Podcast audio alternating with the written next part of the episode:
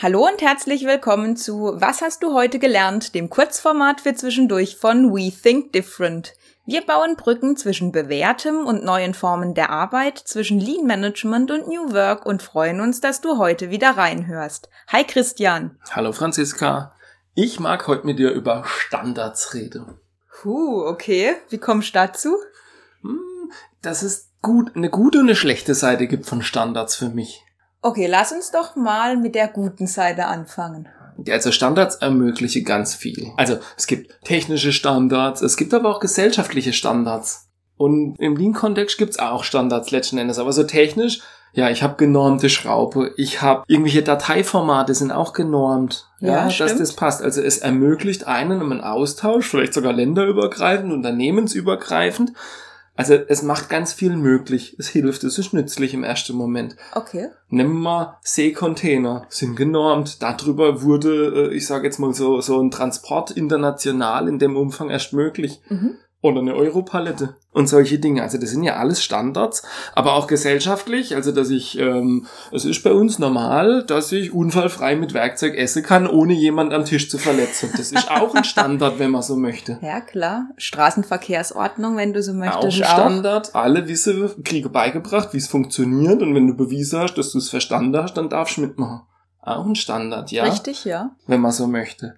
Im Lean-Kontext definiert der Standard, ich, ich habe mal nachgeguckt, wie die genaue Definition ist. Also es definiert den aktuell bestmögliche, die bestmögliche Vorgehensweise, um eine bestimmte Handlung zu tun. So, und die wird einstudiert und alle Mitarbeiter folgen diesem Standard und das ist dann die Basis für Verbesserung. Also es macht das Ganze erst messbar. Genau, das wollte ich jetzt gerade sagen. Also eigentlich jetzt auch mit der Lean-Brille draus betrachtet, fällt mir jetzt so zum Thema Standards ein. Wenn ich keinen Standard habe, kann ich auch nicht besser werden, weil ich gar nicht weiß, äh, wo ich überhaupt stehe. Also es ist eigentlich auch, dass ich meinen Standort bestimmen kann, um dann Schritt für Schritt besser zu werden und auch zu sagen, hey, bisher haben wir es so gemacht und jetzt machen wir es ab morgen anders. Genau. Wenn man jetzt ein Unternehmen hätte mit ganz vielen Mitarbeitern und wir montieren Autos, dann bringen wir dann bei, wie es funktioniert und sie soll es bitte immer wieder gleich tun. Ich möchte eine gleichbleibende Qualität, ich möchte eine planbare Zeit und in diese Punkte möchte ich nicht die Kreativität, dass jemand äh, einen Auspuff einfach andersrum montiert. Uh, spannend, wenn es ja. überhaupt möglich ist. Klar, also natürlich. Da, da ist der Standard eigentlich führend. Und er ist auch wichtig und berechtigt, und ich glaube auch gerade, wenn man neue Mitarbeiter einlernt, dann hilft ja ein Standard extrem, weil ich mich an was orientieren kann und mir nicht zehn Leute zehn verschiedene Wege zeigen und ich mir noch einen elften bringe. Und dann sind wir wieder an dem Punkt, dann kann ich auch nicht wirklich besser werden. Genau. Und jetzt kommt aber das Aber für mich. Okay. Wenn ich das übertreibe, wenn ich versuche, Dinge zu standardisieren, die ich nicht standardisieren sollte, dann lähme ich mich. Also wenn ich als Beispiel, jetzt haben wir immer noch unser Unternehmen und wir haben ganz viele Werke und ich habe einen Ladungsträger, den benutze ich weltweit. Und jetzt möchte ich an dem was ändern, weil es einfach gut für mich ist, für die Anforderungen, die ich hier vor Ort habe. Dann kann ich das nicht ändern. Ich muss mit allen Menschen sprechen, ob diese Änderung passt bei ihnen, ob es einen Einfluss hat. Ein Riesenaufwand. Also es lähmt mich, es, es hindert mich an schnelle, kreative Entscheidungen.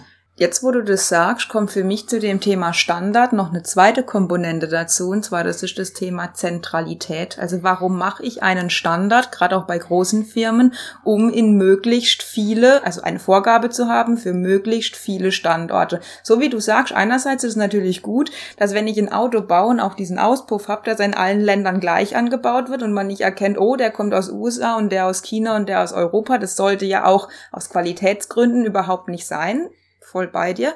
Allerdings, und ich meine, das zeigt was, uns ja was auch. Ist die Aufgabe, die Herausforderung. Äh, warte, das, was, was mir gerade noch so durchs Hirn zuckt, ist, aktuell zeigt uns ja auch die Welt, dass wenn ich zu zentral bin, dann brauche ich unglaublich lang Zeit, um Entscheidungen zu treffen. Es muss runtergebrochen werden. Und eigentlich sind ja eher diese dezentralen, kleineren Bereiche, Abteilungen, Teams sinnvoll. Da kann ich natürlich keinen globalen, übergreifenden Standard ausrollen. Das geht nicht, weil auch da Aber ist. Ich sollte es nicht. Und ich glaube, das, das ist so ein bisschen das Richtig. Problem, auf das ich raus möchte. Okay. Wenn ich als Unternehmen einen weltweite globale Standard ausrolle, dann ersticke ich damit jegliche Initiative, Kreativität, äh, Handlungsfähigkeit. Ich kann nicht reagieren, egal was ich mache. Ich muss mich mit der ganzen Welt absprechen, ob diese Änderung in Ordnung ist. Und bis ich es durch habe, hat sich der Umstand, warum ich es ändern wollte, schon Komm. geändert. Na, brauchst du auch nicht ja. mehr machen. Es gilt, schnell zu reagieren. Was passiert gerade?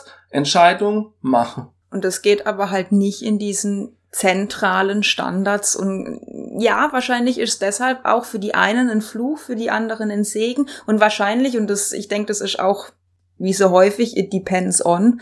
Also man kann Kommt nicht an, genau. man kann nicht die Lösung für einen oder also für alles wird man mit dem Thema Standards definitiv nicht erschlagen. Es gibt Bereiche, da ist es gefährlich oder man sollte sehr vorsichtig mit dem Thema Standards sein. Eine hybride Organisation eigentlich. Ja, ich, genau. Es gibt Bereiche, wo ich festlege, wie hat's zu laufen, wer tut was, nach wel, in welcher Schrittfolge auf der nächste, was braucht er dazu. Und es gibt Bereiche, da gewähre ich die maximale Freiheit. Und da ist ein Standard aber auch tödlich. Genau, weil der schränkt es ein, der verhindert es. Und auch einen kreativen Menschen, also du weißt doch selber, wie ich, jetzt hockst dich hin, hast zwei Stunden Zeit bekommen und jetzt bist bitte kreativ ha, vergiss es. Also ja, das funktioniert nicht. Und, und du brauchst ja auch diese verschiedenen Blickwinkel, die verschiedene Sichtweise. Also das möchte ich in einem Montageprozess, in einer anderen Linie möchte ich das nicht.